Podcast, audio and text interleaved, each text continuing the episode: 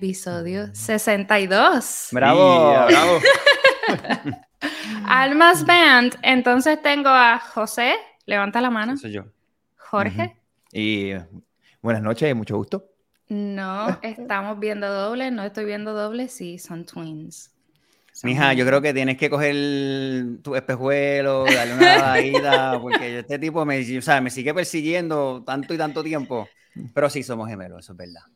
Quiero que sepan que yo viví hasta hace tres años en Puerto Rico y jamás los había visto. Fue por Ángela Flecha que me los mencionó. I'm like, trae a estos chicos. I was like, pero ok. Cuando busqué en las redes sociales, son gemelos y yo estaba sumamente ilusionada y emocionada de hablar con dos personas que se ven igualitos. Así que finalmente se nos dio. Cuéntenme ¿Qué es Almas Band? ¿Qué están haciendo? ¿Qué es de sus vidas? ¿Qué se dedican? Cuéntame. Pues mira, Almas Band es una es música, una banda independiente que busca celebrar la diversidad a través de la música, uniendo a diferentes generaciones. Ha sido nuestra misión desde el año 1999, que fueron nuestros comienzos. Somos boricua de pura cepa, pero no, este, nos trasladamos a los 17 años a Nueva Orleans, a New Orleans, a a estudiar y de repente pues el mambo estaba bien bueno, so nos quedamos por allá alrededor de ocho años. So, ha sido esa transición eh, tierna, ¿verdad? De convertirse en un adolescente en, un, pues, un, varón, en una persona eh, adulta, pues la pasamos por allá. Y tiene mucho que ver con la propuesta musical que estamos presentando hasta el día de hoy. Nosotros contamos ya con cinco eh, CD, vinilo, compacto, como se diga. Llevamos una trayectoria mm. de grabar en discos, discos, discos de estudio. Eh, todo depende, nosotros siempre hemos grabado lo que sentimos al momento, o ninguna de nuestras propuestas anteriores como que se parece, nosotros estábamos dejándonos sentir con el presente mm. y así nos hemos movido, yo creo que seguimos ya casi 20 años eh, dándole esa clase de energía pues, a nuestras vidas, que la música siempre pues, nos ha acompañado. ¿Qué estudiaron en, en New Orleans? En New Orleans estudiamos en Loyola y hicimos un bachillerato en mercadeo, Business Administration con mercadeo. Ambos. Ambos, sí. No, esto es una dupla. Esto es una dupla, amiga. Tú sabes. ¿Truquearon en las clases? Todo lo que tú piensas que los gemelos hacen, pues claro que sí lo hicimos. Claro que sí. Claro que sí. Ah. No, lo, no lo dudes. No, lo dudes. Y era bien fácil, en universidad era fácil porque como ya no había esa onda de todos los días, ¿verdad? Que tus papás eran amigos de tus profesores, de tus maestros, o allí sí que para nosotros fue, porque la, o sea, la única regla del gemelo es que nadie te puede decir quién tú eres. O sea, tu propio, mm. el único enemigo que tú tienes dentro de un ruse, dentro de algún truco, eres tú mismo. Sí.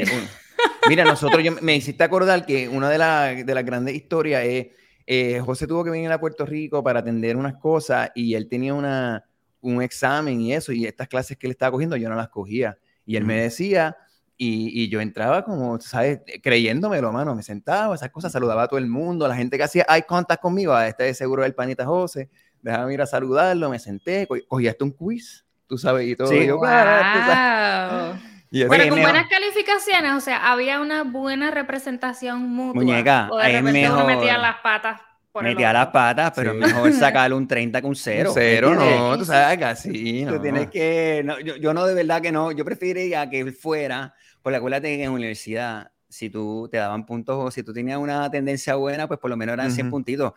Nosotros fuimos a estudiar eso, pero siempre con la mente bien clara en que queríamos dedicarnos al arte desde jovencitos. Tú sabes, el, el Colin vino desde high school y nosotros pues teníamos el tipo de relación con nuestros papás que pues honestamente hicimos como un trueque. Ella dijo, mira, vayan, gradúense, que se lo agradezco al día de hoy, tú sabes, como que vayan, pongamos un diploma en la nevera, pero nosotros siempre bien enfocados, trabajando eh, en el teatro de la escuela y de la universidad como tal, y con nuestra banda dando bandazos. Éramos full on, working duro, tú sabes. Nosotros estudiábamos, teníamos una banda súper trabajadora durante la época de college. Eh, so, el, el trabajo fue bien bueno y, bien, y me alegro tanto porque mm, ese tipo de de estilo de vida nos prepara mucho al mundo, ¿sabes? Diez años después, al, mundo laboral porque ese, ese hustle, ¿verdad? Que uno tiene que ser cuando uno es líder de banda, líder de proyecto y tiene tienes que graduarte y tienes también pues, varias responsabilidades en, esa edad, 19, 20, 21. Pues nos preparó bien chévere para pa, ser unos hustlers, tú sabes, y, y, que te guste el trabajo por más que estés bien explotado. ¿A qué edad empezaron a tocar? A ah, lo, yo diría a los 17 fue nosotros, es que nosotros también somos de los más chiquitos en nuestra clase. O sea, nosotros éramos freshmen en, en universidad a los 17 años. So, yo diría... Música como tal en high school, o sea, ah, sí. nosotros tuvimos una trompeta en sexto grado, creo yo, ¿verdad? Ajá, sí, mis comienzos, mi primer instrumento ever fue, fue la trompeta. Exacto, nosotros estábamos en un concert band, porque nosotros en la secundaria, ¿saben? En high school y eso, nosotros fuimos a Buchanan que entonces esa escuela tenía un programa de música, que en verdad en esa escuela tú ibas para allá el primer día y ellos te prestaban un instrumento. O sea, yo tocaba, en, en ese concert yo tocaba tuba, frenchón y trompeta, como más o menos son medios primos, y eso pues uno, mi maestra, tiene que, y ellos me prestaban instrumentos. Y yo me lo podía llevar a mi casa. Entonces, el fiebruco no es, ¿no? Entonces, yo, estaba todo el tiempo caminando por ahí con, con... Pero yo diría ya como, ah, eh, al más band, así antes, como que empezamos, yo diría ya el, segundo semestre de college, teníamos 18 años. ¿Y cuando tenían la banda ya, los músicos que tenían eran americanos o habían otros boricuas? Eh, dos, boricuas, nosotros dos, dos boricuas, el tecladista y el percusionista, un venezolano y tres americanos, uno de New Orleans, de, de Lafayette y el otro de Seattle y, el otro de Virginia. Y el otro de Virginia. Lo cool de New Orleans es que es un melting pot, tú sabes, muchos de, de, los músicos, quizás de los que nos están escuchando, pues conocen bien la ciudad y sí, pues ese, ese tipo de ciudad donde, donde se celebra la diversidad, donde hay un melting pot de, de muchas, pues, de, diferentes personas del mundo y definitivamente nos enriquecimos por eso y, y nos aprovechamos de la oportunidad de, de conocer diferentes culturas y diferentes pues, ondas. Físicamente, ustedes tienen unas características que pueden pasar como americanos. La gente reconocía que eran latinos, que eran boricuas. Sí, sí, pero yo diría más, a nosotros nos confunden más eh, como europeos, yo diría, no, era tanto como americano. Eh, claro, todo el mundo nos hablaba inglés y eso. Yo me acuerdo que fue un culture shock ir allá. Eh, ya nosotros bastante, dominábamos el inglés bastante bien cuando fuimos allá a la universidad, pero allá el dialecto sureño tomó un tiempito, tomó tiempo, de par de meses, entender esas cosas. Era como si no había subtítulos, mano, estaba difícil. la jerga de ellos era una cosa. Eh, pero es como todo, tú estás, en, tú estás alrededor y la mejor manera que tú puedes hacer para aprender un lenguaje o tener, e ir allá y tener una experiencia física, tú sabes, eso después de un tiempo, pues uno, uno le empieza a entender y tu cerebro solito hace, ¿sabes? Como que algo se despierta y, y se logra. Y estábamos gozando. Hacen, terminan el diploma, se le ponen en la nevera a su mamá. ¿Y qué pasa? Dice, ok, ya, we're done, so now we're gonna play. Ahora que. No, es que, es, que, ya, te lo digo, es que estábamos tocando full throttle ya, ¿entiendes? No, nosotros no esperábamos a terminar el college, no, eso fue, es, fue parte de nuestro currículum, ¿me entiendes? Era, eh, ah, fue hasta más importante que, honestamente, te lo digo a calzón quitado, ahora yo sería mucho mejor estudiante, pero el enfoque de los dos era nuestra carrera musical y, estábamos enfocados. El secreto de nosotros, manito, pa, el secreto fue siempre levantarnos por la mañana y aunque nos acostáramos a las 4 o 5 de la mañana, el truco era levántate y, ve.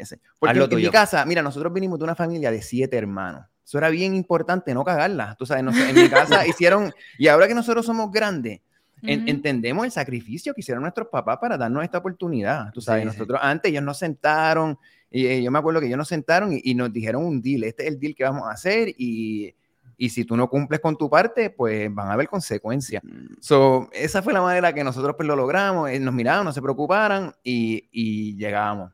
Y llegábamos a la clase, aunque, aunque estábamos durmiendo el clásico, tú sabes, el este, el este. Cuando no estabas leyendo el libro, pero en verdad estabas quedándote pegado. sí. Mira, pero muñeca, te lo, el, ¿sabes? Por ejemplo, todo el yo me acuerdo de nuestros compañeros tan locos, ah, nos graduamos, qué bueno, todos estaban locos por volver a sus diferentes, que sea Panamá, que sea Costa Rica, que sea algún lugar en los Estados Unidos, algunos eh, europeos que también eran panas de nosotros. Y mi hermano y yo estábamos como que hablo loco, yo me quiero quedar aquí, ¿entiendes? No, no, mm. nosotros, eh, para nosotros no fue, no había un antes y un después, era como que terminamos este capítulo, lo logramos y seguimos el camino. Si estábamos bien, o sea, estábamos muy contentos allá y, ¿Y muy cuántos se quedaron luego de graduarse? ¿Cuánto tiempo se quedaron? Mm, hasta, Catrina. Catrina. nos votó, nos fuimos para Nueva York. Y para ese tiempo nosotros estábamos eh, en Costa, fuimos a grabar un disco, nuestro primer disco así profesionalmente lo fuimos a grabar a Miami. Y después nosotros estábamos yendo a Costa Rica a grabar los videos de los sencillos de ese disco.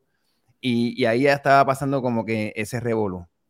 Y, me acuerdo que en, pues, José se vino a Puerto Rico un ratito, yo me fui a Nueva York pues, de, hasta entender, pues, esperar que Katina que pasara el huracán y volver a la casa, tú sabes, tres semanas después, pero eso no pasó. Eh, eh, y ahí estábamos, entonces ahí empezamos, ya empezamos, la vida nos estaba enseñando que había que empezar a improvisar en, en todos los momentos, que esto iba a ser así, que no iba a cambiar. Y eran, esos fueron los primeros, los primeros comienzos de, ok, this is real, it's life is like this, tú sabes, como...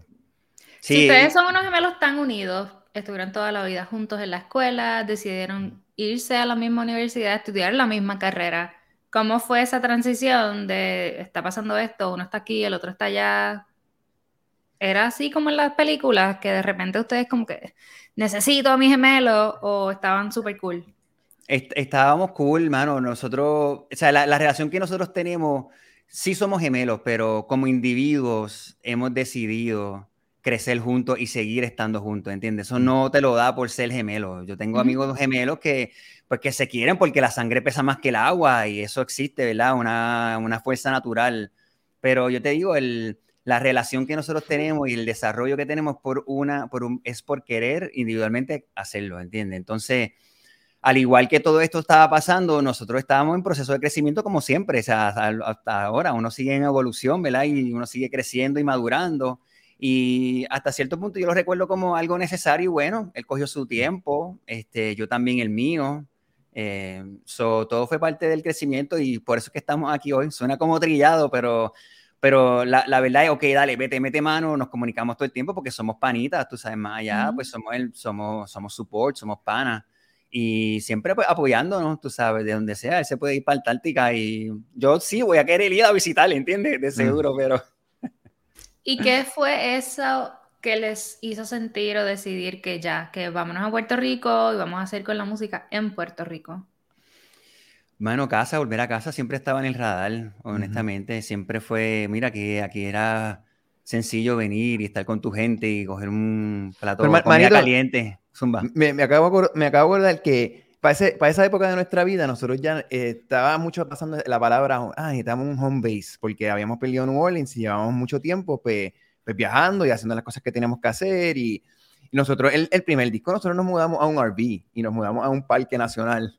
En el RV ahí, en, allá en Miami, y así nosotros vivimos. Entonces, que desde, desde, desde, ese entonces nosotros estábamos en ratitos, par de meses aquí, par de meses allá. Entonces, cuando llegamos, necesitamos un home base, pues pues vamos, volvemos a Puerto Rico y de Puerto Rico pues salimos y tenemos el home base porque, why not, tú sabes, han pasado casi 10 años desde que nosotros no estábamos aquí y, y creo que eso nos hizo bien fácil decirle a pues claro que sí, mano, ¿cómo no? Claro que no y... y, ¿No hubo choque cultural de regreso? Oh, sí, vivo en un RV, estoy en un parque nacional, estoy aquí, estoy allá, duermo donde yo quiera y de repente regresas a tu casa no sé si regresaron a casa de sus papás en donde hay que seguir reglas. Eh, luego, de repente es un lugar más pequeño y el sistema es muy distinto. ¿Cómo fue el regresar? Eh, pues, mira, regresar, o sea, eh, fue llegar a casa, que súper cool. Pero para nosotros fue, sí, es como volver a empezar, porque esa edad, esa edad de, de, desarrollo musical, por hablar de la, de la carrera musical, pues nosotros no teníamos contacto, eh, llevábamos fuera un montón de tiempo, entonces regresábamos a Puerto Rico, pero es diferente tú venir de visita y hacer unas cositas por, ciertas, por ciertos días corridos que venir a trabajar y establecer un, este, un estilo de trabajo, a ver cómo se te forma el trabajo, porque sabes que las carreras musicales pues son, no sé, son, son, son variadas, tú sabes, yo, yo lo que recuerdo, pero no, siempre, a mí siempre me ha gustado, a nosotros nos ha gustado vivir esa incertidumbre y te deja sentirte vivo y, y yo, yo, lo recuerdo como que con emoción y con ganas, con muchas ganas, de verdad. ¿Y qué hicieron para adentrarse al ambiente musical y poder tener trabajo? Porque al, final del día amamos la música, nos encanta tocar, pero nos toca pagar. Sí, Pues, pues, primero, ya nosotros teníamos una propuesta cuando llegamos a Puerto Rico, estábamos con nuestro primer disco que se llamaba Semilla. So vinimos y empezamos a, empezamos a coger el teléfono y, teníamos pues ayuda, contactos, gente que nos empezó a, contactar. So hicimos Miria Tours, hicimos, empezamos a conocer a toda esa gente, pero nuestro primer show en Puerto Rico cuando llegamos fue en Cantare. De esos del mm. singer-songwriter, ¿va? cuando estaba en la Winter Churchill, si me acuerdo correctamente. Y ahí fue el, el, primero, y ahí fue que me acuerdo que empezamos a conocer a otros músicos de, de, la escena que no eran del, del, del corillo de nosotros, tú sabes, de, que teníamos gente cercana. Y desde de, ahí pues, entonces pues estábamos pues tocando, tocando muchas las, puertas de todos lados, también mm. para esa época fuimos a Miami a tocar varias veces, pues teníamos lo de la propuesta del disco de nosotros, o estábamos... y también eh, regresamos a New Orleans también, que donde, donde ya teníamos nuestros guisos, tú sabes, como que pero ahí empezó el hustle, tú sabes, pero el, el, hustle de, de salir, conocer y, y, venderse uno, porque hay, hay, dos tipos de músicos. Está el, el, líder de banda y el músico que espera que, que, que, lo llamen para que venga a guisar, ¿entiendes? Entonces nosotros, el enfoque siempre ha sido dejar un legado musical y, y expresarnos a través de, de, nuestra música, aunque a veces pues, uno hace homenaje a, a, música que uno le gusta, pero el enfoque de Almas Van siempre ha sido eh, música original So, básicamente todo, todo lo, que, lo que conlleva ese tipo de trabajo. Como... La música que hacen ustedes, ¿la escriben, la componen? ¿Cómo funciona eso? Sí, sí, eh, es música eh, que nos nace, que nosotros queremos hacer, nosotros hacemos lo de nosotros. O sea, Almas Band viene, no...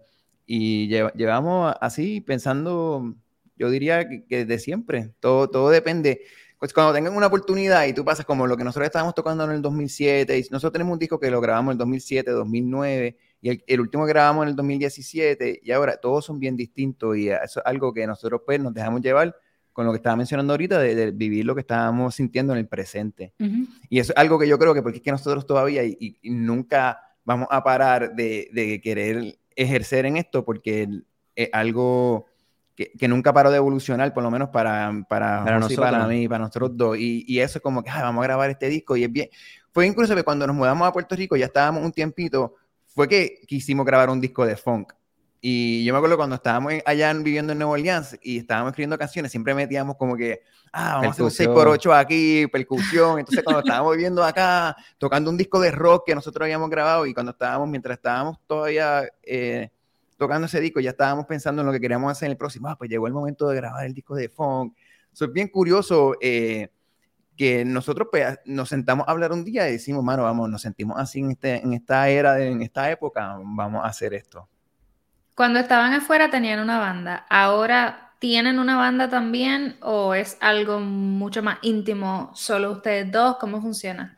Mira, nosotros estamos ahora haciendo New Orleans Funk con elegancia del jazz, ¿verdad? Eso uno, ese es el main gig que tenemos ahora. Y tenemos un roster de músicos, algunos que nos acompañan siempre, o tenemos nuestro A-Band, que son músicos que, que nos han enseñado que les interesa mucho y que les gusta mucho el proyecto. Y también pues tengo roster de por si acaso no pueden, porque sabes cómo, cómo vivimos nosotros los músicos, que es cuestión de qué disponibilidad tiene cada uno. So, nosotros lo escribimos todo en papeles negra. Sí, eso es lo que te Hace años, tío. Sí, ya. En nuestro show lo tenemos nosotros, eso, hablando que, sea, que estaba mencionando lo del stroke, esas cosas. Y esta es una cosa que cualquier músico que pueda aprender, entre más temprano lo aprendas, mejor. Mejor. Tú tienes tu, si tú eres líder de banda, eh, el, que va a ofrecer el trabajo, está bien nítido tener tu show en papeles. Tú lo tienes en papeles, todos los músicos se saben comunicar con este lenguaje, no tienes que hablar, no tienes que saber ni hablar español, ni inglés o lo que tú te sepas. Y eso es algo que ya nosotros llevamos bastantes años trabajando de esa manera, pero no, sabes, José y Jorge de, de, de, veintipico años no teníamos las cosas en papeles, tú sabes, como que, y era, porque ahora pues tú, lo, tú sabes cómo tú llamas, el se ven una vez, vamos a tocar, tienes alguna pregunta, si corre el show, let's go, let's do our thing, tú sabes. ¿Eso lo aprendieron a la mala? ¿O de repente oh, sí, a la definitiva, a la malísima, a la malísima. a la malísima. ¿Por qué? Porque un cuento de cómo fue que aprendieron a la mala de que si no tengo esto escrito para poder pasárselo al que sigue, no voy a poder hacer el show. Sí, es, para, es para work smarter, not harder, ¿verdad? Entonces, ¿qué pasa? Nosotros veníamos, ponte, de repente da la buena onda de que tenemos el, el mes de agosto con 10 fechas, 12 fechas, ¿verdad? Y de repente el, corillo A, por decirlo así, el, que se conoce la música, el corillo de música que se conoce la música, te dice que, que sí para esa, esas 12 fechas, ¿verdad? Y de repente cae septiembre y nos fue súper bien, pero yo no separé a ninguno de los otros músicos porque cayeron de repente y ninguno podía. O sea, el trabajo que teníamos que pasar nosotros dos como líderes de banda y directores de música para preparar y que llegue al nivel que uno quiere presentar también, tú sabes, que no sea lucy goosey, que sea lo que, lo que, uno, lo que uno quiere presentar, pues básicamente era como que ya lo papi, estamos trabajando el cuádruple, tú sabes, como que... Entonces, nosotros tenemos una, una, como algo que nos decimos es que let's set up people for success, ¿verdad? Tenemos todos los chartsitos bien chéveres por el instrumento, todos los audios y los vamos mandando, tú sabes, vamos mandando al, al músico X, tú sabes, para prepararlo y si es uno profesional y, que está a la liga que uno quiere trabajar, pues va a venir preparado al ensayo. Tú sabes que es cuestión de repasar el, material, coger, coger cualquier domain y podemos trabajar, ¿entiendes? Como que, porque hay diferentes tipos de guisos. Y, y para los músicos, tú sabes, el, músico que, que respete esta profesión de esta manera, va a trabajar toda la vida, va a trabajar mm. toda la vida, ¿entiendes? Como que para los líderes, como dije al principio, tú sabes, hay músicos, líderes de banda que ofrecen el trabajo porque son los que lo están buscando y esos músicos que simplemente se estudian su instrumento, ¿verdad? Y están y esperan tener su cartera de artistas con quien trabajan, tú sabes, si, si, si eres así y tienes ese respeto por, por el oficio, te juro que, o sea, yo te llamo siempre, ¿entiendes? Como que, y en esa, de, muchas noches largas, de decir diablo, de repente de no dormir y decir diablo, el, el, guiso no va a llegar si no se sabe nada, ¿entiendes? Como que no escucharon, porque es diferente tú escuchar el tema auditivo y sacar el tema, tenerlo en papel, tener una referencia, tú sabes, como que simplemente es set them up for success y a la vez pues está sirviendo bien al proyecto. Y de repente sí vivieron algún momento de que tenían la actividad, consiguieron el músico, fueron y fue un desastre. Chacha, claro. Pues yo, diría que hubo una época en, la vida como nosotros tuvimos que aprender a, tocar sin poder escucharte. Y eso es otra cosa que yo también eh, le sugiero a todo el mundo, porque nosotros tenemos un vacilón que todas nuestras giras se van a llamar monitores, es ley. Entonces, yo diría que el problema más grande es, el sonido, tú sabes que muchos sitios no, no, no, se encargan en eso. Ahora mismo, una para poder guisar, tú tienes que traer tu propio sonido, como que eso cambió un montón. Eso antes no era así. Y ahora mismo, el que no tiene su sonido, pues todo el mundo expects que, que tú, tú lleves lo tuyo. So, yo creo que aprender a poder tocar y no escucharte, eso, eso te va a poner bien adelante, porque vas a tener muchos shows así, ¿sabes? En, cuando estás tocando, en, trabajando ah, por ahí. Mira, muñeca, iba a contestarte la pregunta, sí, mano, de repente hemos tocado, o sea, empezamos, tú sabes, five minutes standby, showtime, de repente, one, two, three, four, y esa primera nota está en casa el caray, bueno, y nosotros, y, ya tú te das cuenta, it's gonna be one of those gigs, pero sabes que con respeto te digo, yo no lo vuelvo a llamar, yo no te voy a educar, yo no te voy a hacer pasar una vergüenza, tu trabajo habla por sí solo, ¿entiendes? Entonces, pues ahí uno decide qué es lo que uno va a hacer, ¿entiendes? Y por eso es que digo que el, cada cual sabe, tú sabes, uno... pero los, los, que verdaderamente son están en serio y, y, este es oficio, yo no entendería cómo no van a llegar preparados, tú sabes, al, al, al guiso. Para mí eso ya es, eso sería demasiado inmaduro para, para un músico profesional, tú sabes, no, y en eso pase. Esto, en estos momentos que pasan en los shows, los consejos de, los, de la abuela y eso, en mal tiempo, buena cara, cara sabes, cuando está pasando eso eso es algo que nosotros siempre hemos trabajado como artistas, como que tratar de, vivir lo que está pasando en el presente. Eh, practicamos, tratamos de preparar lo mejor, pero sabemos que van a pasar cosas malas. O que tú haces en tu psiquis mental para tú poder eh, disfrutar lo que estás haciendo, porque a veces uno se lo olvida, porque es tanto sacrificio tú poder llegar, entonces eh, montar un show, ir para allá, llegar temprano, hacer un soundcheck, de la nada la actividad a las 4, pero ya tú estás trabajando desde las 10 y media de la mañana, tú sabes, como que, y eso es algo que nosotros nos repetimos entre, como llevamos mucho tiempo, como que, ah, vamos a gozarnos este momento, te felicito, vamos a soltarlo todo y tratar, porque si no, pues... Eh, te la puedes pasar bien mal, bien rápido si no te lo estás recordando, porque van a pasar un montón de cosas mal. Van a pitar, va, a ver, tú vas a cantar la, la nota que estás practicando por tres meses y el, y el, micrófono te va a pitar en ese mismo momento, se va a pasar.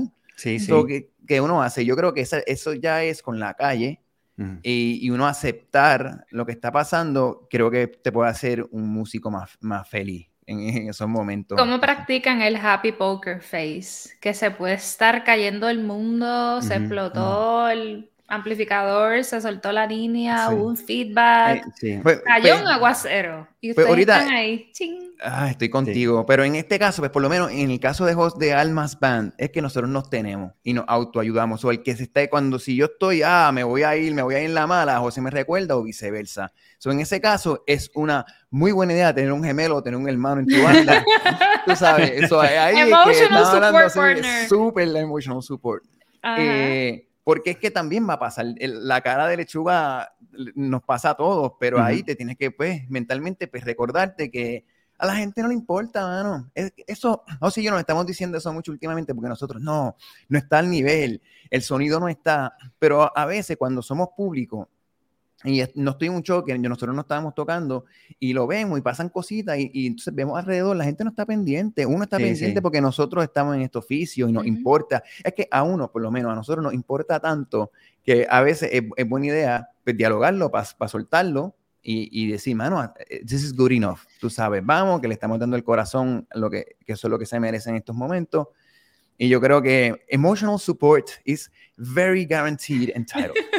Sí, no, ¿Dónde ustedes tocan ahora mismo, la mayoría del tiempo? ¿En dónde están tocando? Pues mira, este, acabamos de tocar el domingo pasado en Playa Azul, en un concierto en la playa al aire libre, este, que nos presentó Chalice el Público, nos llevó para allá y fue un conciertazo, o sea, una vibra sabrosa, este, hemos estado haciendo eh, ese tipo de, de guiso, otro fue un, jazz fest en una casa lunera en Carolina, que estuvo espectacular también. Eh, hace dos meses estamos también trabajando un concepto teatral que se llama Deja que te cuente. Estamos trabajando con tres improvisadores que tienen la tarea de contar una historia a través de un concierto de Almas Band. Y todos mm. estamos, todos estamos eh, improvisando eh, esta, esta historia que le estamos contando al público. Y esa es de las experiencias más caóticas y espectaculares que yo he tenido en el último año. Tú sabes, hacer eso, contar una historia de principio a fin. Eh, a través de, de, de, un concierto de música. bueno, está chulísimo, de verdad. La parte eh, de contar la historia, ustedes se inventan en el momento la historia, like el tema, este, cuento sobre eso, cómo surge. Esto es, nosotros hacemos esta colaboración con la Liga Puertorriqueña de Improvisación Teatral, que son la LIPID.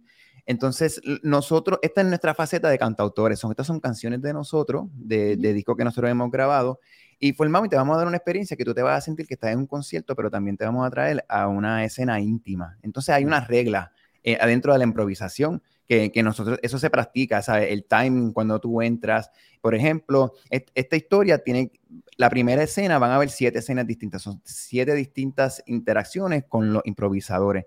Ellos tienen, ellos tienen el trabajo de llevarte que la historia va a ser la misma, eso todo tiene que ver con todo. Entonces ellos se van a inspirar con la música, todo depende, tenemos unos, unas cositas bien chéveres en el show para que tú te sientas que la, la música es igual de protagonista que, que los mismos, que, nosotros, que la otra y que, que los improvisadores. ¿Y este proyecto creativo de dónde salió? Sale de, de, algo que siempre hemos querido hacer, José y yo siempre hemos hablado esto de, de toda la vida, entonces pues, junto con la Lipid pues, le dimos forma, lo vamos a repetir ahora en octubre 6 y 7. Entonces, si estás en Puerto Rico, eh, te invitamos, estuviste tremendo. ¿Dónde va a ser? Es en, se llama Impro Galería, eso en la Eleanor Roosevelt. Eh, ahí, no me acuerdo cuál es. Café teatro. Un café teatro, está al frente del Suso, y, o si no, eh, para la gente que janguea así súper leina, es bien cerquita de, de, del Suso y del Hosco. ¿Hosco qué se llama? Ah, hay una de esas. En la N. Mano, hoy en día pone en, en Google Maps Impro Galería y te, sale. Llega. exacto, exacto. Llega porque llega. Les pregunto, en este punto de la, de la carrera, eh, ¿qué les preocupa? ¿Les preocupa algo? Pues están going with the flow all the way a donde me lleve la vida. Yes, I am going with the flow, pero sí tengo metas por cumplir, tú sabes. Pero el, como te digo, en la, en, la etapa de la vida en que me encuentro, entiendo que, que todo tiene su lugar y que, que, tu sueño más absurdo está a la vuelta de la esquina. Pero lo que me preocupa es, es, es tener más taller, tú sabes, que no sea tan cuesta arriba conseguir un taller digno. Y cuando digo talleres seguir en las tablas, porque para eso estamos aquí, tú sabes, el, cuando yo, por ejemplo, puedo hablar por nosotros, que esto es un estilo de vida para nosotros, es una necesidad, no es, tú sabes, ya esto no es ni mi trabajo ni nada, aunque sí lo es, pero entiendes, como es una necesidad. Y a mí lo que me preocupa es el, el, valor cultural, por lo menos ahora que vivo en Puerto Rico, que ojalá se siga expandiendo, que creo que sí viene, porque las nuevas generaciones vienen como que con con, con ganas de, de, escuchar cosas y de tener experiencias nuevas y nosotros estamos muy enfocados en que Almas Band es generar una experiencia, it's a vibe, tú sabes, nosotros nos decimos, hey, your vibe attracts your tribe. Y nosotros pues cuando nos presentamos y las cosas estamos muy enfocados también en hacer nuestras propias producciones para eso mismo, para poder regalar una experiencia que, que es multisensorial. Y, y si tengo una preocupación, es esa, es que que sea más accesible el, eh, pues, mano, el dinerito para uno poder hacer, para uno poder hacer que apuesten a, a, a este tipo de cosas, que sea más accesible, o sea, que, nos, que uno no se tenga que, que, fajar tanto, tú sabes. Eso sería mis cinco centavos.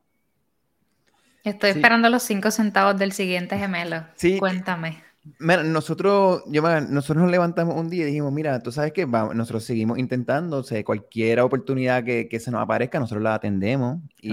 Pero nosotros estamos en, ahora mismo donde nos encontramos, pues vamos a crearnos los bebés nosotros o nosotros tenemos un show y esto es lo que nosotros queremos que sea el show y esto es lo que cuesta. Y si, y si no está, pues ya nosotros nos atrevemos a decir que no. Antes, cuando trabajamos full nada más que en la música, pues teníamos que decir que sí y uno pues daba y, uno pues trataba de, negociar estas cositas. Y eso es algo que estábamos hablando que para mí ese es el struggle. El, el, struggle es después que tú estás tocando y después tienes que esperar dos o tres semanas, tener que llamar a una persona para que te den para lo que es para ellos una bobería de dinero, pero no para uno. Entonces, esas cositas pues, a mí no me hacen falta en lo absoluto. Entonces, una de las maneras que hemos tratado de combatir esto es pues nosotros creando nuestra propia eh, experiencia y siempre uno o dos, pues pues gracias a Dios, pues caen, que no tiene que ver nada con nosotros, que nos invitan, que nosotros vayamos a hacer el entretenimiento de ellos esa noche. Mm. Entonces, desde que nosotros empezamos también a hacer esto, tenemos un poquito más de control, pues se, se empezaron a... Eh, estábamos menos cargados. No, no es que... Porque eso, eso agota, no agota un montón, porque de, de, la nada uno no solamente es músico, yo me imagino que esto también va a ser un disco rayado para todos nosotros que, que nos dedicamos a esto, pero uno tiene que hacerlo todo, se tiene que promocionar, llamar a la gente, levantarte temprano, ir a las 11, a tomarte un café con, una persona para que esa persona te llegue tarde, pero tú tienes que volver a las 12, o sea, ese revolú, pues no me hace tanta falta. Este, pero ustedes también transicionaron profesionalmente. No sé si pudiéramos decir que ustedes decidieron conseguir esta otra cosa para pagar las deudas o si la vida los llevó hasta ahí. Mira, este, fue la vida totalmente. O sea, después, y fue, y fue uno reaccionando, ¿verdad? Improvisando dentro de las, de las oportunidades que teníamos. Cuando pasa María que nos quedamos sin, sin guiso, fue uno, ¿verdad? Ahí salimos a la calle para hacer algo, ¿verdad? Esas primeras semanas, porque no nos podíamos quedar en la casa y, lo que hacíamos era ayudar en, en, la industria del desastre, tú sabes, como había tanto desastre, pues nos metimos, nos fuimos a construir casas, nos metíamos en, en sectores que, que, que, veíamos que hacía falta y eso era simplemente para, para mantenernos activos, tú sabes, y estuvimos busking toda esa semana.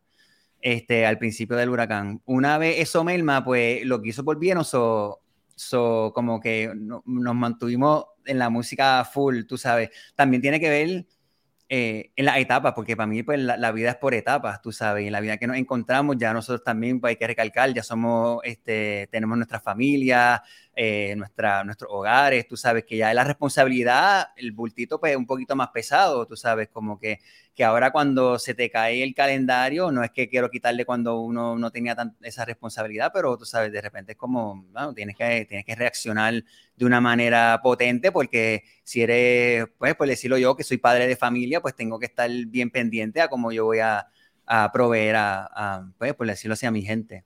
Sí, muñeca, otra cosita también es que el día tiene 24 horas. So, yo diría que en verdad uno tiene, por eso que ahorita, ahorita hablábamos del time management. So, ahora pues es importante porque pues nosotros tenemos, estamos haciendo esto eh, por el día, pero por la noche nosotros nos organizamos y grabamos y por eso podemos hacer los shows como que deja que te cuentes, se ensaya. Pero ahora pues tiene que ser, si la practica a las 8, a las 8, no a las 8 y 10, no a las 8 y 15. Entonces esas cositas pues ya tienen que empezar a funcionar porque no somos chamacos de, de universidad, vamos a hanguear y tocar por cuatro horas y tener una práctica y tú sabes, esas cositas, pues that ship has sailed para nosotros. Claro, un día de hangueo y claro, a eso, o sea, estoy dividiendo eh, los, las cosas. Esto es ya, mano, let's get down to business. O sea, como que todo el mundo, pues es así. Es, eso es lo que ha cambiado. Y nosotros, pues, ese enfoque ya de profesionalismo, pues lo, lo hemos puesto bien tight. Como por ejemplo, nosotros cuando vayamos, nosotros tenemos nuestro ensayo, eh, nosotros vamos con un plan de trabajo y nosotros esto es lo que vamos a practicar. Entonces, eh, estos son los, ahora mismo pues dividimos la banda, mandamos un solo sheet, aquí te toca solear en esta, en esta canción, estas cositas. Y cuando vamos, que eso nosotros lo aprendimos, nosotros nos fuimos a grabar un disco en el 2017 a Nueva Orleans y lo grabamos en vivo. Entonces, nosotros contratamos, nosotros eh, nosotros estábamos haciendo los arreglos de, los vientos con una persona en, en, New Orleans y él montó una banda allá y nosotros literalmente nos vimos un día. Y después al otro día fuimos por dos días a grabar el disco. Y ahí fue como que una escuela porque eh, fuimos como, como se llegaba. Eh, íbamos para allá y tocábamos. Nosotros montamos literalmente como 25 canciones para grabar 8 pero montamos 25 y tuvimos que pasar por todo y fue tan clockwork, tú sabes, ¿tú te acuerdas de eso, manito? Nosotros salimos, me encantó, a mí no hay otra etapa, o sea, esa Qué etapa chula, ¿verdad? Como para grabar el disco, ese estilo, el estilo estuvo y Después de, esa cosa, pues nosotros entendimos, mira, con, con, esta, con este método uno puede, tú sabes, evolucionar a ser más adulto, porque chicos, nos tocó ser jugar, jugar, tener que ser adulto, ese es un problema, tú sabes, tener que estar pagando las cosas sí. porque ya nos tocan, tú sabes, y, y no está mal, pero hay que buscar una manera de cómo tú puedes tratar de hacerlo con un poco de gozo. Y esta es la manera que nosotros hemos podido eh, coexistir con nuestro proyecto de vida, que siempre va a ser Almas Band, y nosotros nos enfocamos en, en seguir creando y que nosotros dos estemos contentos haciéndolos también. Suena como un poquito clichoso y eso, pero la realidad de la vida e, es el motor, ha, sido el motor. Y con esta manera, pues nosotros pues podemos ejercer que nos, cae, que, que nos pasara algo de la nada, que nada más nos caigan 50, 60 guisos en un año y soltarlo todo, no lo pensaría, pero ni un poquito rápido pero ya tuviese que pasar de, the pro way. Y cuando no digo que pro way, tiene que pasar que, en verdad cada dos o tres semanas pues haga, que la gente haga su trabajo y se pague y esto, como sabemos es un poquito complicado, pues no sé, no sé. Ustedes están elevando el nivel en el asunto de los ensayos, de la administración del tiempo. ¿Qué otra cosa creen que pueden aportar a la industria? Bueno, eh, o sea, pum cayó la piedra. Yo tengo dos precios. O bien caro, como lo que te cobro, o gratis. ¿Entiendes? Como estar, mira, esto es lo que yo hago, esto es lo que yo puedo aportar, tú sabes, y, darle, darle un peso a, tu propuesta. Darle un, peso a tu propuesta. Y yo creo que también, em, y lo que dijo ahorita, ser, darle peso también a la profesión, tú sabes, que es que empieza por todos nosotros, tú sabes, que es como, yo, no no hay mucho más yo no, le veo mucha más vuelta al asunto, tú sabes, que es como ser, ser bien serio cuando hay que ser serio y vacilar cuando hay que vacilar. ¿Qué otra cosa están haciendo además de tocar? Ya no viven exclusivamente de tocar, ya somos pues, adultos, ya pasamos los 30 y los 35. pues Tenemos mira, casa, familia. Sí, yo tengo con yo soy parte de la Liga Puertorriqueña de Improvisación Teatral, nosotros tenemos un coffee shop, que ahí es que tenemos también pues, la, la obra, nosotros corre, yo corro eso, tenemos un show todos los jueves de improvisación, so, eso, en, esos son mis hables creativos, entre eso y Almas Band, y ahora mismo durante el día, el day job, nosotros hacemos social work. Tú sabes, cogemos, como por ejemplo, te doy, estos agricultores tienen una finca y tienen unos sueños de cómo mejorar su negocio, pues ellos hablan con una persona como yo y yo les digo la manera que ellos pueden organizarse para poder solicitar para capital, por ejemplo. Esto pudiera, esto está directamente relacionado con lo que fueron a hacer a la universidad. Eh, no, pero. No, para nada. Para nada. Pero. Esto eh, eh, es más las ganas de, las ganas de querer ayudar, ayudar a gente, ser genuino. Para hacer el trabajo social, tú tienes que, tienes que interesarte en conocer gente y en conocer las historias de la gente, que para nosotros fue, fue grato, porque al principio lo hacíamos, ay Dios mío, nos vamos a tirar porque no queríamos salir de las artes nada más, nosotros estábamos muy felices con las artes, pero ha sido un, o sea, un, buen, un buen suspiro porque de repente aprendes otras cosas te y nos dimos cuenta que lo mismo que queríamos hacer con la música, que es quizás que si venga un concierto con nosotros ayudará a la gente a, que su día mejore o que una canción toque fibra de cierta manera, ¿verdad? Lo que nosotros buscamos con el arte, que es eh, pues, eh, llegar, a, llegar a un ser, tú sabes, de alguna manera u otra. Y básicamente eso. Y a los dos, pues como que nos vino natural, nos vino natural y seguimos. Y la oportunidad y la gente nos seguía recomendando y nos seguía recomendando y pues y atendemos la oportunidad porque nos llegó bien chévere. Nosotros, el primer trabajo social era, nosotros le estábamos haciendo de techo de madera y zinc a, gente que estaba mojando, ¿sabes? Se estaba mojando y vamos para allá y le estábamos haciendo un cambio de vida de verdad, ¿sabes? Porque lo veíamos físico, recibíamos un abrazo de la persona, diciendo muchas gracias. Y no te creas muñeca, y eso era con concierto incluido, tú sabes, era un ah, concierto al mediodía en la de esto, o sea, era, siempre hemos buscado la manera, porque nosotros somos artistas, ¿entiendes? Entonces, el oficio no es que me, no te, no, no te define, o sea, nunca nos dejamos definir por hacer otro, pero claro, aquí viene la madurez y eh, dentro de, de, la, de la pachanga como tal, pues pues nos hemos sentido más cómodos, pero siempre buscamos la manera de, de, involucrar lo que nosotros hacemos con canciones. De repente estamos más bendecidos, yo digo, mi familia está más bendecida por todos lados, porque tú sabes, conoces gente nueva, le hacen un techito, le cambian la vida, te sientas a almorzar, te bendicen todo el mundo. Bueno, era una chulería, era un concierto divino todos los días. sí. Pero entonces ustedes tienen el, el llamado a servir y eso nadie se los quita. Es un asunto que ya sea cantando o con las manos clavando, lo van a hacer. Sí. Contra, qué lindo eso, no, no eh, nunca lo había escuchado. Sí, que. Pues gracias, muñeca, sí. Definitivamente. Y ahora que ya están en este punto, ¿qué extrañan de vivir fuera de Puerto Rico, si extrañan algo, puede ser hasta, no sé, el plato de un restaurante donde iban cuando estaban en la universidad.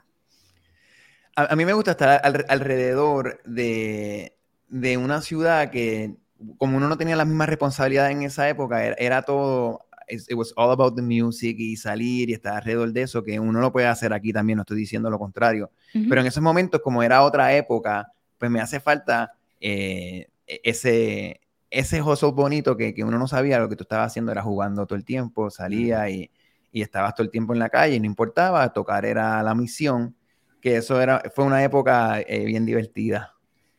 Ya, yo extraño, sí, yo extraño New Orleans, yo extraño los block parties y extraño el musicón, ¿sabes? Sí, lo, mira, si no escuchas lo que hacemos, tú sabes, es muy... extraño el funk de New Orleans, mano, de verdad. Eh, algo, algo bien chévere, José acaba de decir lo de Block Party. Y nosotros hemos estado tratando, o sea, hemos estado hablando que queremos hacer la experiencia, hemos estado tratando de hacer una experiencia que queremos lograr, lo vamos a lograr, pero se nos ha hecho tan cuesta arriba aquí por los permisos y las cosas que hay que sacar. Allá en Nueva Orleans, tú quieres hacer un block party, una cosa así, son mami, porque eso nadie, nadie, eso nadie te va a decir Sí, todo el mundo sale aquí ya un poquito más cuesta arriba, se me hace, me hace falta eh, la facilidad de que la gente acepte la música y estas cosas eh, fácil, tú sabes, como que más, más rápido porque es parte de, tu diario vivir. Y eso era algo que nosotros experimentamos que, que se, vive, se vive por allá. Que hay una necesidad. exacto, hay un mm. lado muy importante al que ustedes están apelando constantemente, que es el hecho de crear una experiencia para que, quien sea que esté frente a ustedes. En este caso, tienen esa idea de hacer un block party en Puerto Rico. ¿Qué lugar cerrarían? ¿Qué harían? Fantasíamos, cuéntenme. su mente fabulosa, ¿qué harían? Va a, ser, en una urbanización, tú sabes. Lo que necesito es que ya los vecinos los tengo de este lado. Lo que pasa es que tengo que, hay que conocer a, pues sacar los permisos pertinentes para cuando venga el guardia, tú decirle, no, papi, no me puedes, no puede. Ah, tengo hasta las 12, tengo hasta las 2, ¿entiendes? Para no pasar todo ese trabajo y que tenga que, que tumbar, ¿entiendes? Como que... Lo hemos logrado, muñeca. Lo que pasa es que ya eh, el último, que no fue un block party, fue un roof party, esas cosas, ya nos tocaron la puerta, esas cosas, y nos recordó que era, y, o nos recordamos otra vez, esto es un montón de trabajo para nosotros, o sea, todo el mundo que viene a janguear y la pasa bufiado, que los músicos bien, la pasan nítido, vamos a volver a hacerlo, pero todos sabemos, en este podcast, por lo menos nosotros tres, que para nosotros tirarnos un party así hay que organizarse, trabajar, varios meses, sacar... Y ahí es que nos recordamos que como que, mano, es verdad que estas cositas son cuesta arriba, es mejor estar bien organizado porque cuando si nos pasa, pues no pasar el mal rato. Y lo, hicimos sabiendo de, ay, vamos a pedir perdón en vez de permiso. Sí, pero nos pasó. pero nos pasó, entonces ya estamos como que ya, checkmark, ya nos dimos, vamos, vamos, vamos a, ver cómo puede que no nos vuelva a pasar. Pero nada, aparte de la oficina. Todos ustedes mismos, no hay un equipo de trabajo detrás de... Ahora mismo somos nosotros dos, man, te lo digo. Hemos tenido, o sea, a través de nuestra carrera, claro, hay, hay, ciertas personas que han sido clave, y que, nos han que nos han ayudado, pero en este momento somos, somos, una banda de dos. Ustedes hacen eh, los rosters, ustedes hacen las propuestas, las cotizaciones, cargan el equipo, conectan los cables, cantan, modelan, sonríen, corren redes, contestan mensajes. Yes, ma'am. ¿Cuál es la parte más intensa, complicada o la más que dicen por Dios mío, ayúdame, guíame, guíame? Ay, lo de social media, a mí lo de social media es como que, ay, Dios mío. ¿Quién, de los dos me estaba contestando los mensajes? ¿O de repente hacen los dos contestar los no, en este siempre estábamos, en como nosotros tenemos una regla, como nosotros tenemos social media, pero es de almas van, nosotros no tenemos personales, ninguno de los dos. Eh, entonces, eh, como yo era el que te estaba atendiendo, pues, eh, o si él te iba a contestar, pues él me tiene que escribir para no, no tirarte el mismo mensaje doble, porque te íbamos a decir lo mismo los dos y me pico. me, me, pico en un picador, como digan esas cosas, de seguro te íbamos a contestar lo mismo. Y, Pero en este caso eh, fui yo, fui yo. Entonces, ustedes mencionaron el llevar sonido a las actividades. Ahora mismo ustedes generaron un capital y se hicieron de todo su equipo y literalmente lo único que no hacen es montar una tarima. El resto eh, eh, va en los automóviles, en los carros, en el van, whatever. Una de las cositas que eh, José iba hablando, preparándonos para esta entrevista y eso, que, me acabo de acordar es, ok, hace, tú sabes que aquí en Puerto Rico con lo del stroll y eso, pues tú tocas y a veces tú tocas un hotel, lo tocas y, pasa la actividad y tienes que esperar. Ellos tienen de 60 a 90 días para pagarte, o sea, un revuelo así. Son nosotros... mil trapos pesos, dos mil trapos pesos. Exacto, que es como que, oh my God. Entonces, pues algo que nosotros aprendimos, eso cuando ya nosotros, eh, pues ya todos los equipos que teníamos alrededor de nuestra carrera, nosotros fuimos enfocados, pues nosotros fuimos a la universidad, estas son de las cositas que hay, tú sabes, ese eh, ese diploma en la nevera, pues ayuda un montón. Pues nosotros hubo un tiempo, supone, eh, tuvimos unos años bien buenos de, de capital y eso. So, al Band, pues es una persona que, que siempre está presente y él, es, miembro de la banda. él es un miembro de la banda. So, nosotros, cuando tú trabajas para nosotros, buscamos una manera de nosotros pues, tener capital para que los músicos, la gente que trabaja para Almas Band y eso, pues se acaba el guiso. Muchas gracias, aquí, están aquí está tu dinero, porque a mí me encantaría que me trataran así. Entonces, uno también hace. Entonces, eso es una de las maneras de cómo nosotros hemos podido pues, batallar el, lo que está pasando y, cómo logramos hacer eso. Lo que hicimos fue, necesitamos un equipo, entonces pues vamos a comprar un equipo bueno, compramos una bocina primero, después, ok, tocamos, tocamos, tú sabes, esa organización eh, monetaria, pues la hemos tenido, que por eso que lo, hemos logrado. ahora nosotros tenemos un sonido completo que poco a poco hemos comprado y como que, por ejemplo, ah, me faltaba un SM57, nada más teníamos uno, tenemos, necesitamos uno, uno de spare. Claro, no lo hacemos, no lo compramos todo a la vez porque no, no queriendo cometer el error de, de, sacar la cosa con tarjeta de crédito, porque así que te pillan, tú sabes, y eso no. Yo viniendo de una familia ahorita que dije que nosotros somos una familia de siete hermanos, no, no, no, no, no, no, eso no sabes, eso es lo primero que te decían en, mi casa no te dejaban sacar tarjeta de crédito y eso para no, para no cometer esos errores que uno no sabe. So, así lo hemos podido hacer y entonces pues, uno ofrece, tú sabes, la manera que hemos, yo me imagino que muchos compañeros, colegas lo hacen así, pues tú dices, este es mi show, lo que cuesta y si no hay sonido te lo puedo ofrecer por esto, tú sabes, más o menos como, como hemos manejado. Y nosotros preguntamos, y estas cositas también, yo lo hago mucho con, con, nuestras amistades, como con la con flecha y eso también, como que mira, tengo este, me llamaron, ¿qué me recomienda? una consulta, o sea, mutua, todo el mundo, y así uno aprende, mira cómo está corriendo la cosa. Y, y, así aprendiendo, tú sabes, porque también para colmo tienes que ser negociante, tú sabes que, que está Pero ese asunto de la colaboración está genial, por el asunto es de eso mismo, uno no quiere dañar la industria, uno no quiere de repente decir un número mal y que ahora ese, esa persona quiera contratar a todo el mundo por el mismo precio, incluyendo o no incluyendo. Así que está genial que tengan la oportunidad de colaborar y que entre ustedes mismos sí se ayuden. Eso sería, se ha hablado mucho, ¿verdad? Sobre, por ejemplo, tener, ¿cómo es que se llama? Eh, ay, Dios mío, una asociación, cuando una asociación de... Eh, Pa, pam, pam. Ya lo ¿Un club? Momento. No, no, un club. Eh, lo que hace Che. Está, mano. Se me, se, me escapa la palabra. Eh, pero sí como un tipo de asociación que uno establezca, ¿verdad? Mira, mano. una unión. una unión, gracias. Mm. capum. Vamos, vamos. de tres.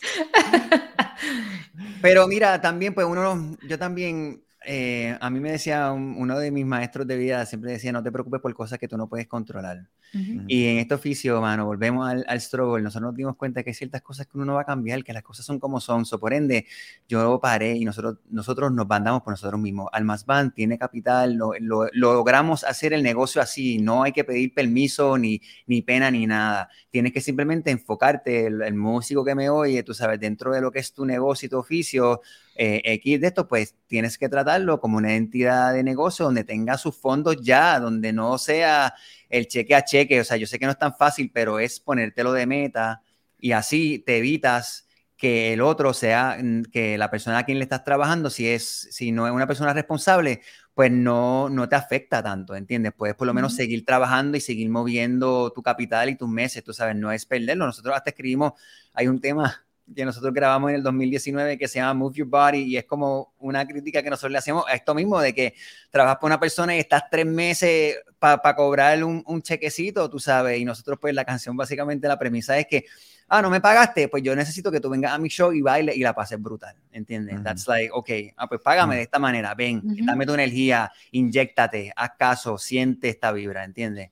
Pero eh, a nivel de, pues, del oficio, pues uno tiene, que, uno tiene que hacerse esas preguntas y sentarse y analizarlo, tú sabes, como que la pandemia, otra cosa que a nosotros nos dio la, la pandemia como tal, que, que, paramos todo, le metimos mano al catálogo de Almas Band, tú sabes, como que lo movimos, estamos trabajando, no están syncing un montón de canciones, nosotros tenemos un catálogo sobre 60 canciones porque ya tenemos un, hay un legado envuelto, ya tenemos un, material y la pregunta fue, ¿cómo ganamos Passive Income? ¿Me entiendes? ¿Qué hacemos ahora? Porque yo tenía un bebé de, de seis meses, no habían, ¿entiendes? Era como, pues, como te digo, condenado a improvisar. Eso es otra idea, tú sabes, y algo que hicimos y que nos está funcionando, tú sabes, yo creo que, que es importante que el catálogo, tú conozcas a las personas que los vayan a mover, porque hoy en día hay muchos websites que te dicen, mete mi música aquí, pero si no hay una conexión, todo se mueve por la conexión humana que hay, ¿entiendes? El negocio es así porque la música no está hecha para que le guste a todo el mundo, tú sabes, todo eso está bien. Entonces, yo, yo creo que uno nos tenemos que respetar y quizás no te guste, pero el trabajo bien hecho es palpable, eso no, no se cuestiona, tú sabes, tú puedes, quizás no te guste el género de música, pero tú ves ese proyecto y lo ves bien hecho, te invito a que lo aplaudas, ¿entiendes? A, que, a que por lo menos envíes buenas vibras, tú sabes. Y, y va a ser constante, o sea, va, el, estamos condenados todos a improvisar, y eso otra, otro detallito que, que, puede, que uno puede hacer, tú sabes, qué herramientas tú tienes que en tu carrera de música, cuáles son tus assets y ponerlo a funcionar. Definitivo. Para la gente que nos está escuchando en Spotify, Apple Podcast o Google Podcast, mm. necesito que digan su nombre y me cuenten cuál es su mejor cualidad, cuál es esa cualidad en la que aún están trabajando. La mejor calidad.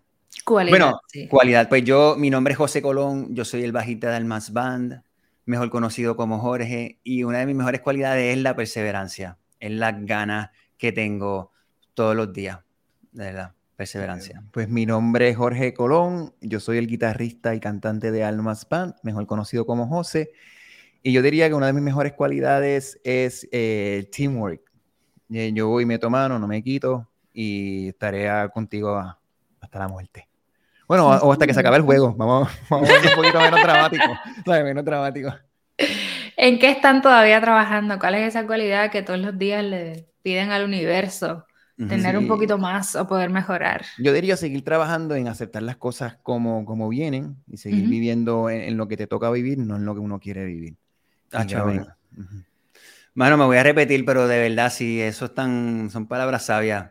Es como esa aceptación de, voy a repetir lo que él dijo, pero sí, eso, dejar, aprender a aceptar lo que te toca vivir y buscarle, buscarle el sol a eso y vamos al mambo. Soltar para avanzar. Soltar para avanzar.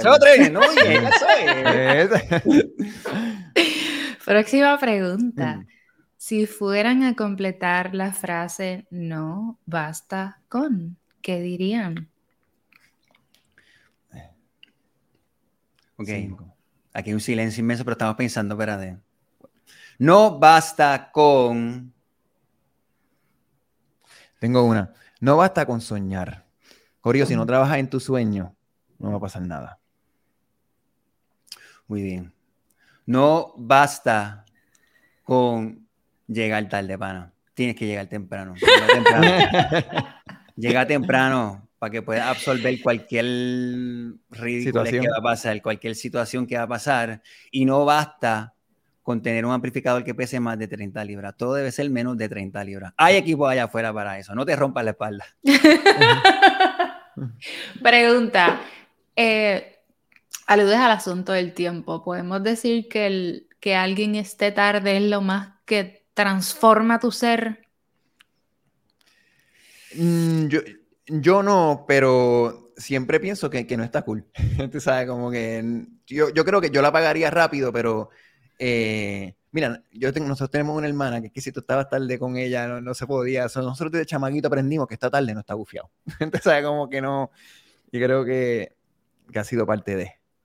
Yo, a, mí me vuelve loco eh, el, el, quedar mal, la, la, falta de interés, tú sabes, porque si tú me dices a mí algo y no cumples, a mí me vuelve loco eso. Yo no hago eso. Por ejemplo, es decir, yo voy a, yo, por decirte algo, yo voy a ir, mano, voy para el guiso, tú sabes, algo tan sencillo como eso. Y decirlo por decirlo, ¿entiendes? Si yo te digo algo, es mi palabra, no sé, para mí, my, word is my bond. Y me molesta eso, me molesta que ya la palabra no tenga el peso que a mí me inculcaron. Eso me vuelve loco.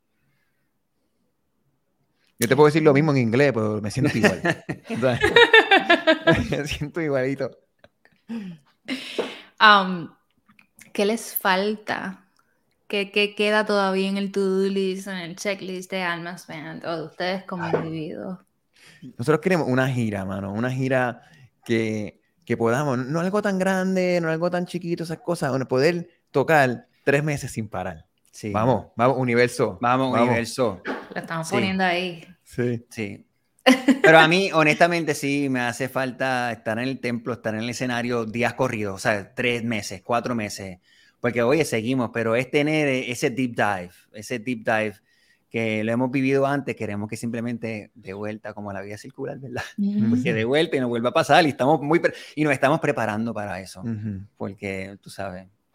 es que todavía, muñeca, nosotros hasta todavía, nosotros nos gusta tanto esto que nosotros todavía practicamos, ¿sabes? Nos, nos gusta hasta practicar. Entonces, cuando uno es chamaquito, que uno se metía ahí a soquear en, por lo menos nosotros venimos de, de del garaje de la marquesina, soqueando duro, ¿sabes? Duro. ¿Y, qué? Quizás mejoramos un poquito, yo diría, en estos años. pero, pero, eh, eh, es esa sensación que te da tirarte, eh, el, como dice Brenda Hopkins, en, la zona de peligro, tú sabes, de estar ahí y, vivir ese momento, eso sí que una droga inigualable. Yo, yo voy a esa siempre, sí. Me gusta. y la tuya, y la tuya, me intriga, tengo curiosidad. ¿Cuál, es la tuya? Mm, es que hay tantas cosas. Ahora mismo yo no trabajo en nada relacionado a la música, por lo menos tengo la oportunidad de crear eventos y experiencias, como ustedes muy bien mm. mencionaron, que es lo que les gusta y a lo que apelan cuando se inventan todos estos planes y todas estas cosas. Pero yo me quisiera volver a estar en un backstage, en un teatro, corriendo un show, trabajando logística y trabajando en eventos exclusivamente musicales. Bello. Okay. Pues ya está. Vamos, universo. Está, en el universo. Vamos, vamos. Lo dejamos ahí. Agradecida por la oportunidad de que hayan mm, participado aquí conmigo. Estuvimos como dos meses planificando esto, pero se nos dio.